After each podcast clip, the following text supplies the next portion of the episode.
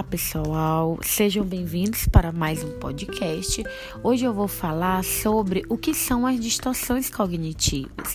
A terapia cognitivo-comportamental, ela utiliza uma técnica de identificar aqueles pensamentos distorcidos, aqueles pensamentos mais ansiosos, e quando nós podemos identificar esses pensamentos, a gente pode fazer as mudanças, né? De repente, a gente pode trocar esses pensamentos distorcidos, negativos, por pensamentos mais saudáveis. Aqui eu vou falar o exemplo de alguns dos pensamentos distorcidos, ou também a gente conhece como distorção cognitiva. O primeiro exemplo que eu vou falar é do catastrofização. É quando eu prevejo algo de forma muito catastrófica, de, algo, de forma muito negativa, sem considerar outros resultados mais prováveis.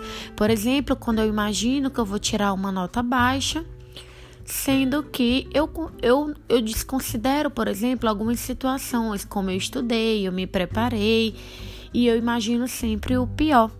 Existe outra distorção que se chama leitura mental, que é quando a gente fica tentando adivinhar o que o outro está pensando. E isso acaba atrapalhando muito os relacionamentos. Por quê?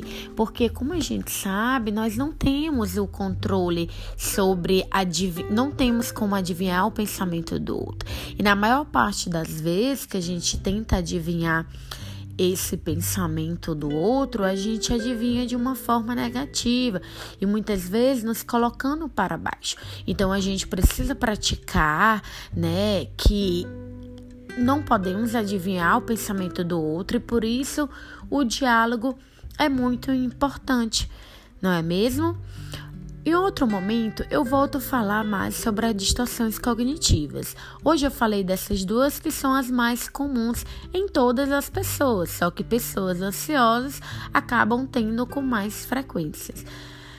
Agradeço por você ter escutado até aqui. Beijo, até breve e pode compartilhar esse podcast com as pessoas.